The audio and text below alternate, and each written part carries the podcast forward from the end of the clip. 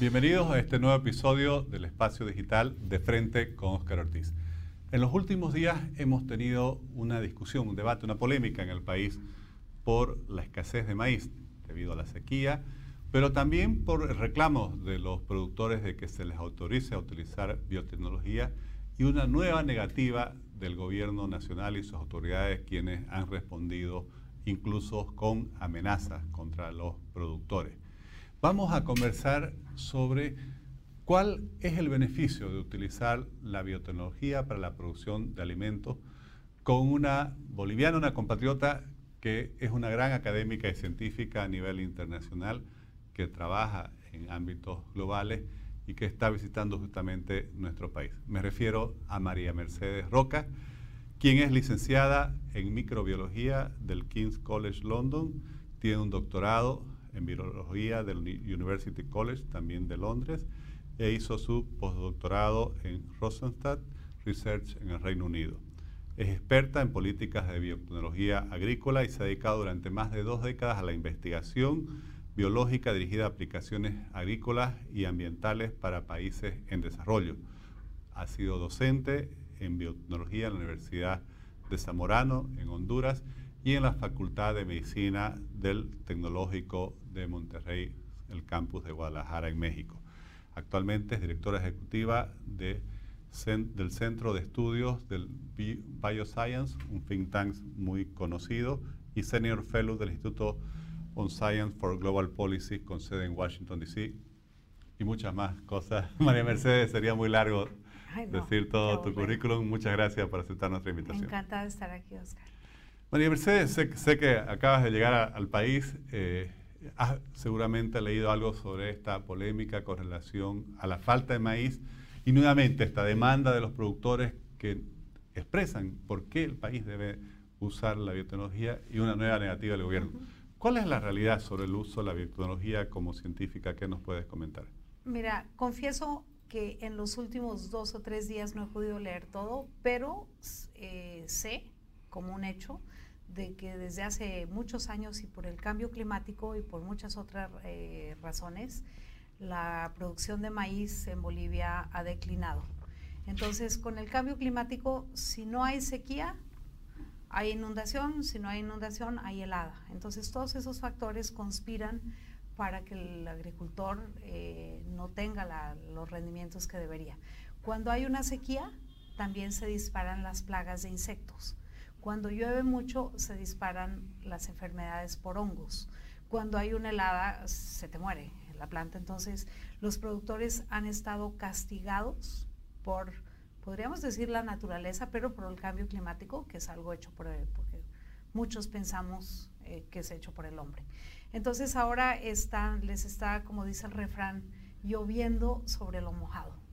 Entonces eh, entiendo que la producción de, maíz ha bajado y no es de, ahora, de este año, sino ya se va acumulando. Entonces sé que es un problema muy grave para los productores. Si me preguntas cómo puede la biotecnología aportar, eh, empiezo por decir que la biotecnología no es una eh, bala de plata, no es la panacea para arreglar todo.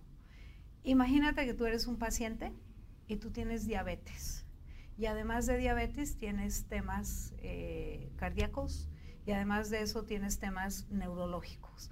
Entonces tú tienes que ir al cardiólogo, al neurólogo, al internista y igual un productor. A veces tiene problemas de sequía. En este momento no hay, eh, digamos, un gen de sequía en maíz, lo hay para la soya.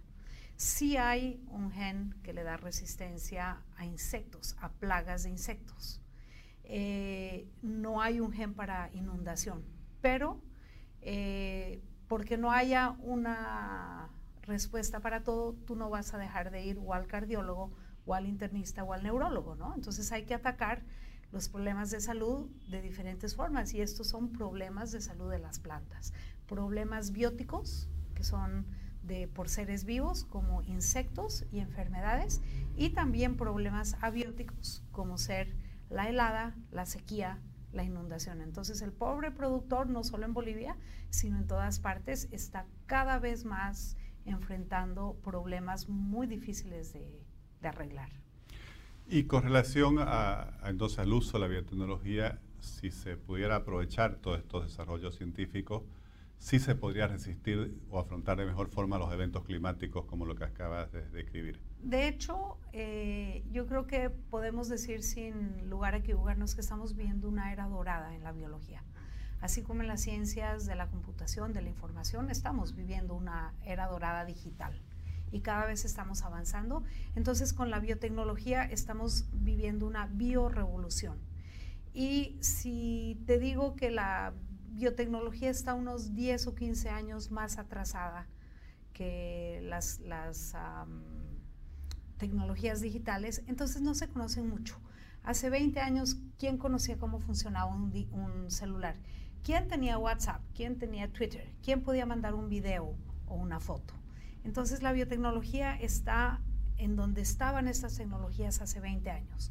Nosotros tenemos que, como país, tener una regulación coherente y luego de tener una regulación coherente, pensar cómo vamos a utilizar estas tecnologías para beneficio de la ciudad, de la sociedad, perdón. Y te digo una analogía, todas las tecnologías pasan por un proceso de domesticación y democratización. ¿Qué quiere decir eso? Esto, por ejemplo, primero se domesticó en el sentido de que yo no sé cómo hacer un video porque yo no soy cineasta, pero yo sé cómo apretar el botón para hacer un video y mandártelo a ti por WhatsApp o un audio o todo lo que hacemos en el celular sin tú y yo entender la tecnología. Y luego esa tecnología, después de que está domesticada, se vuelve más rápida, más barata y más sencilla y se democratiza. ¿Qué quiere decir eso? Que todo el mundo tiene acceso. Antes, hace 20 años, nadie tenía acceso a un celular, pero hoy todo el mundo, una persona en el campo, una abuelita, un niño tiene acceso a esta tecnología. Lo mismo va a pasar con la biotecnología. En este momento, o lo que la gente conoce, las grandes transnacionales, son las que hicieron biotecnología, hicieron los famosos transgénicos, como Monsanto, Syngenta, Pioneer. Pero ahora viene una nueva tecnología que ganó el premio Nobel las investigadoras hace dos años, se llama edición génica. Y la edición génica es una tecnología que permite editar el ADN. Ya podemos leer el ADN, escribir el ADN y editar el ADN, igual que tú en tu computadora con Word puedes editar un texto, ahora lo podemos hacer con el ADN de una planta, de un animal, de un microorganismo o de un embrión humano o de una célula somática. Entonces, nos guste o no, estamos avanzando a esta revolución dual de la informática y ciencias de la, de la digitales y la biotecnología juntas, una encima de la otra. Nos guste o no, van a llegar y ya son parte de nuestra vida. Y si no la regulamos bien o decimos esto no es conmigo, pues imagínate un país que, eh, ha pasado, ¿no? China no permitía Facebook. Entonces, imagínate un país que no ponga eh, la infraestructura para tener celulares o computadoras y poner esa infraestructura en términos biológicos quiere decir, ten la regulación correcta, coherente, basada en la ciencia, no en, la ideología. Entonces a mí me preocupa que Bolivia se está rezagando mucho con los países de la región, no con los del planeta entero, sino con los de la región, sobre todo con las del Cono Sur, y está adoptando ideologías muy parecidas a la de Venezuela, a la de Nicaragua, a la de México. México también se está retrasando, yo vivo en México. Hablando, por ejemplo, del Cono Sur, donde tenemos a países que son destacados en la producción de alimentos a escala global, como Argentina, el Brasil o incluso el Paraguay, que está creciendo muchísimo. Eh, todos ellos usan eh, biotecnología. Sin excepción. Recientemente hubo una polémica porque cuando los productores dicen que les autoricen a importar maíz, el ministro dice pueden, pero que no sea transgénico, como ellos afirman. Y el presidente, los productores dicen, pero es que no hay dónde conseguir, porque todos utilizan ya eh, con biotecnología. Bueno, ¿cuál ha sido eh, el resultado del uso de la biotecnología en estas naciones? A ver, con excepción de Chile, Chile tiene una situación muy sui generis interesante. Como producen mucho vino y su, creo, no sé mucho de estos temas comerciales, pero un mercado importante es Europa. Y los europeos, por ideología y porque no tienen que producir ellos tantos alimentos, lo pueden importar de nosotros. Eh, no permiten eh, el cultivo de transgénicos, pero sí hacen semilla, producen semilla transgénica para el planeta entero. El resto de los países, empezando por Brasil y seguido por Argentina, Uruguay y Paraguay, están avanzadísimos y tal vez en temas regulatorios. Ahora ya hay un área de la ciencia que le llamamos eh, ciencias regulatorias. Tú tienes que regular una ciencia y para regular esa ciencia tienes que saber de esa ciencia. Yo soy bióloga y yo sé de esto y si a mí me piden que regule temas de, o que sepa de temas de mecánica, yo no sé de mecánica de carros, entonces yo no me meto a opinar. Entonces la gente que hace la regulación de biotecnología tiene que saber de, de, biotecnología y de ciencias regulatorias de la biotecnología. Entonces no tenemos que inventar la rueda aquí. La, tal vez el país más avanzado en el planeta en términos regulatorios es Argentina. Tiene una regulación muy coherente que curiosamente la ha adoptado Brasil y también Argentina, perdón, la, desarrolla Argentina, la ha adoptado Brasil, Paraguay, Uruguay, Chile, Colombia, Honduras, y como Honduras la, adopta, le sigue Guatemala.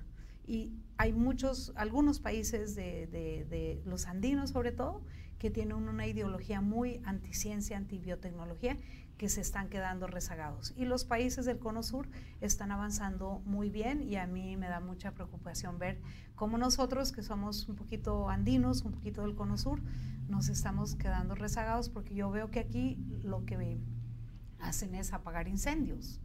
Y por estar apagando incendios todo el tiempo dejan de hacerlo, hacen lo inmediato y no lo importante. Y tener una regulación coherente es la única forma que las empresas, las startups o las grandes, las medianas y las chicas vengan aquí a Bolivia con sus productos o que nosotros, cuando ya esta tecnología se democratice y se eh, domestique un poco más, en unos 5, 10 años, que nosotros desde la Universidad Católica, desde la Universidad Gabriel René Moreno, desde el CIA, desde, desde todas nuestras universidades podamos utilizar estas tecnologías. María Mercedes, y has mencionado en varias oportunidades una normativa coherente, también has hablado de ciencias regulatorias. ¿Podrías explicarnos justamente cuál debieran ser, como se llaman, las mejores prácticas en un proceso de verificación y aprobación del uso de una biotecnología? Porque no es que se introduce cualquier variedad sin, supervisión, sin, sin, estudio científico. ¿Cómo, ¿Cómo debería ser esto para que la gente tenga la tranquilidad de que realmente se verifican las condiciones? Yo creo que la, separaría en, en, dos grandes temas. Primero, cómo empezamos a regular los transgénicos. Entonces tenemos los transgénicos que se inventaron hace 30 años y esa regulación la hicimos hace 30 años o 20 años, cuando no se sabía mucho de esto y cuando se tenía mucho miedo, sobre todo porque fuimos muy fuertemente influenciados por ideologías eurocéntricas de Europa. Y ahora tenemos otra tecnología que es la edición génica. Imagínate regular los primeros celulares, esos que eran como unos ladrillos, y regular un smartphone que te puede espiar. O sea, tú puedes poner un celular y eh, escuchar conversaciones, entonces hay, hay, hay, hay, forma diferente de regular. Entonces, la primera tecnología la regulamos, con transgénicos ya, ya, hay una regulación, y en Bolivia hay una regulación muy, muy, eh, se llama precautoria, de que esto es muy peligroso, entonces tenemos que ser muy precautorios como regulamos eso. Yo y muchos otros, la, la comunidad científica, con algunos detractores, sí, está de acuerdo que esto no ha llegado a los riesgos que se decían que iba a llegar, que da cáncer, que mata variedades criollas, eso no pasa, en la, en la práctica no pasa. Y ahora tenemos que regular las, ah, la edición génica. Y no tengo mucho tiempo para explicarlo, voy a explicar en una, dos conferencias que vamos a tener el miércoles. ¿Cuál es la diferencia entre un transgénico y un cultivo editado? En muy, muy grandes rasgos, el transgénico, como lo dice la palabra, tiene un transgen. Por ejemplo, un maíz tiene un, gen que viene de una bacteria que produce una toxina que es tóxica a insectos lepidópteros, a un tipo de insectos plagas. Mientras que el cultivo editado, dependiendo de tres subtécnicas, tú puedes apagar un gen para que no se produzca una proteína que le da una característica a la planta, puedes cambiar un gen muy, eh, de una forma muy pequeña, cambiándole uno o dos nucleótidos o letras. Entonces ahí no se considera que ese cultivo es transgénico, sino simplemente editado. Y como tal no debería pasar por esa regulación horrible de, que tenemos para transgénicos. Si por el contrario utilizas estas tecnologías y pones un transgen, ¿qué se puede? Es simplemente una forma más precisa, más rápida y más barata de hacer una modificación, ahí sí. Entonces, este, yo vengo ahora a Bolivia y pido, hago un llamado, por lo menos a la comunidad científica, de que trabajemos en ciencias regulatorias para empezar a ayudarle al gobierno, si quiere escuchar, que tenemos que tener con la, una alianza entre la academia y la industria. Hay un triángulo, el gobierno, la academia y la industria, tienen que trabajar en conjunto. Entonces, hacer eh, lo que yo le llamo un white paper o policy paper, para que esté listo para cuando el gobierno ya pueda atender estos temas, de tener una, em, unas políticas coherentes, porque si no tenemos una coherencia política, perdón, no política, em, legislativa, o sea, eh, políticas coherentes, ninguna compañía va a querer estar aquí y ninguno de nosotros como académicos vamos a querer empezar proyectos y empezar startups si no hay coherencia jurídica y si no sabemos si vamos a estar protegidos. Y desgraciadamente, nos guste o no, el tema de la propiedad intelectual es un tema. Tú no te vas a pasar la vida entera desarrollando algo y después lo regalas o que todo el mundo te lo copie, ¿no? Entonces, nos guste o no, ese también es un tema difícil. Bueno, Mercedes, normalmente se plantean dos preocupaciones eh, con relación al uso de eh, organismos genéticamente modificados, biotecnología. Una con relación a la, salud, a la salud de las personas y otra con relación al impacto en el medio ambiente. ¿Cuál es tu posición al respecto? Y perdón que la pregunta que me hiciste anteriormente me faltó una parte. Para evaluar los riesgos, uno no puede decir, como dirían los mexicanos, me late que va, que va a ser riesgoso o no, seguramente todo va a estar bien. No, hay unas ciencias que se, dentro de las ciencias regulatorias que se llama el análisis de riesgo. Entonces hay en el mundo, así como hay estadísticos o hay gente especialista en muchos campos, hay gente que se especializa en análisis de riesgo. Análisis de riesgo marítimo, análisis de riesgo de aviones, análisis de riesgo de planta, de enfermedades y plagas, si tienes que comercializar, por ejemplo, tus mangos a otro país, y también análisis de riesgo de cultivos genéticamente modificados. Entonces, el riesgo se tiene que evaluar y hay dos, otra vez, dos grandes dimensiones. ¿Cuál es el riesgo al ambiente y cuál es el riesgo a la salud humana? Y se hace caso por caso. Y se sigue un procedimiento, así como para hacer estadística hay un procedimiento, para hacer un análisis de riesgo hay un procedimiento y todo eso se aprende. O sea, se enseña y otros lo aprenden y después lo aplican. Tú no puedes evaluar un riesgo sin que nadie te haya enseñado el procedimiento. Yo no puedo evaluar el riesgo de un motor, de un auto, si está bien o no, si yo no sé nada de mecánica. Alguien me tiene que enseñar de mecánica y yo tengo que tener la capacidad de aprender de mecánica. Entonces, eh, todos los análisis de riesgo, Oscar, que se han hecho hasta la fecha para, por ejemplo, el maíz transgénico que tiene el gen BT o el gen de resistencia al glifosato, hay meta-análisis, que son análisis de muchos análisis, que coinciden que no hay eh, riesgo para la salud humana y tampoco para el ambiente, porque el transgen, básicamente, en este caso del maíz eh, BT, mata a la plaga lepidóptera, o sea, la plaga que se come el maíz. También hay, por ejemplo, las mariposas son lepidópteras, pero las mariposas no se alimentan de la mariposa monarca, por ejemplo, que es tan icónica en México no se alimenta de maíz. Las mariposas monarcas se alimentan de, otra planta que se llama eclepsia y pueden declinar cuando hay, no, no tienen el hábitat o por muchas, muchas otras razones, pero se sabe que no hay todos los, los cultivos que se, que, se, que se comercializan hasta ahora han sido amplísimamente evaluados y las conclusiones de esas cientos, si no digo miles de evaluaciones, es que, lo voy a decir muy enfáticamente, no hacen daño más allá de lo normal que hace años. Si yo salgo al sol y me pongo al sol, seguramente todos los días sin ponerme bloqueador me va a dar cáncer. Entonces, el riesgo cero no existe, pero todos esos riesgos a la salud y al ambiente han sido así grotescamente exagerados por los activistas anti-biotecnología. Pero además, lo, mencionabas, el Brasil que tiene más de 200 millones de habitantes, la Argentina más de 40, bueno, Nos están Uruguay, Paraguay, todos como moscas. Consumen masivamente los Estados Unidos con más de 300 millones de habitantes. No pasa nada. Y nosotros consumimos sus productos y no, no se conoce. consumimos porque aquí, se, como, como no es legal, te digo, ahí yo oigo, yo me, me cuentan, todo el mundo produce ilegalmente. ¿Por qué? Porque no puede competir con, la semilla normal. pero todos los días consumimos, no sé, leche de soya argentina, harina de trigo argentino de los Estados Unidos. Y todos los veganos que tienen que consumir proteína vegetal de soya, seguramente están consumiendo eh, transgénico.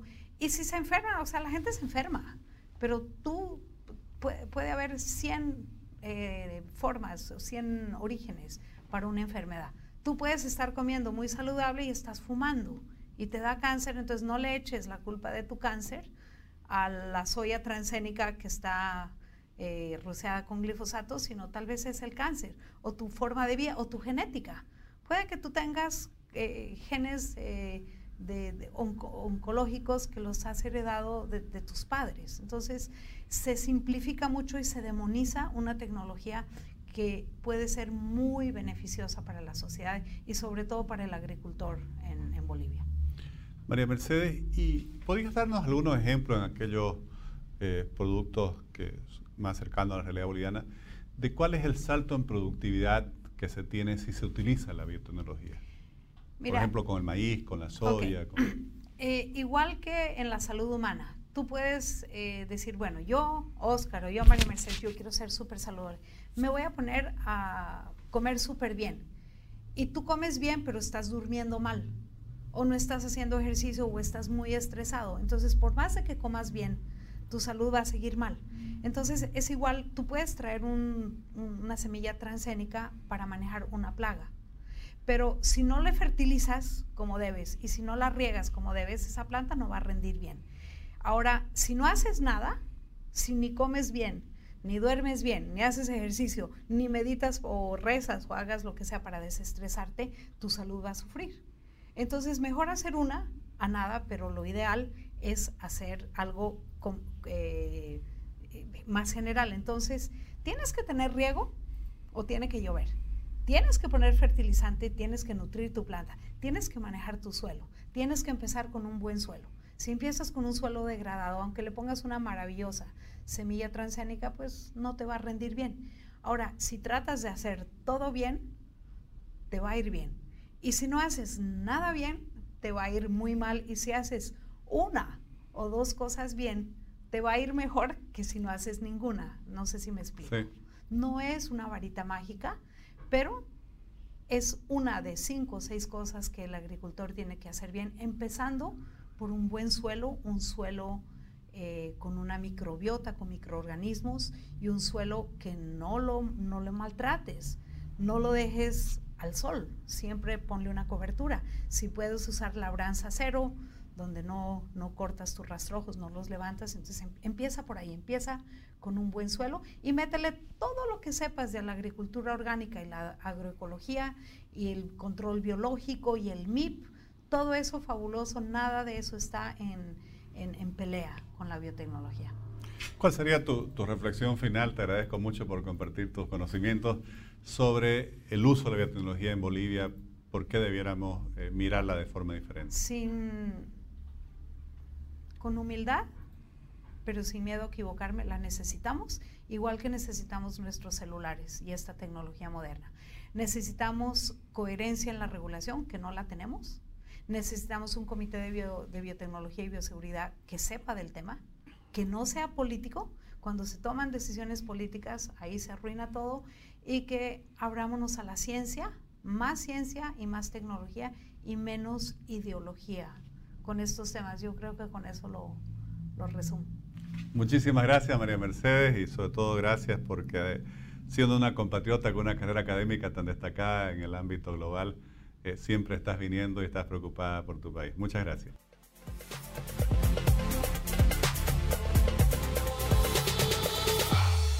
Primero, orgullosos de tener una compatriota como María Mercedes Roca con ese grado de formación académica, científica y además dedicada a la investigación a nivel internacional. Agradecidos con ella porque sigue siempre preocupada por lo que sucede en Bolivia y busca aportar y contribuir a un debate que lamentablemente, como ella misma afirma, en Bolivia no se realiza desde el punto de vista técnico-científico, sino desde el punto de vista ideológico. Bolivia necesita un debate serio sobre el uso de la biotecnología para la producción de alimentos. No solo lo necesitamos, es imperioso para que el país pueda, por un lado, garantizar su seguridad alimentaria, pero por otro, tener el desarrollo de un sector como el agropecuario, que es uno de los pocos que les ofrece futuro al país. Futuro para la creación de empleo, futuro para la actividad económica, futuro para las exportaciones. Cuando enfrentamos la declinación de la producción de hidrocarburos, incluso de minerales, el sector agropecuario, el agronegocio boliviano es uno de los pocos rubros que le ofrece realmente al país la esperanza cierta de poder salir adelante creando empleo y generando divisas. Les agradezco por habernos acompañado en este nuevo episodio del Espacio Digital de Frente con Oscar Ortiz.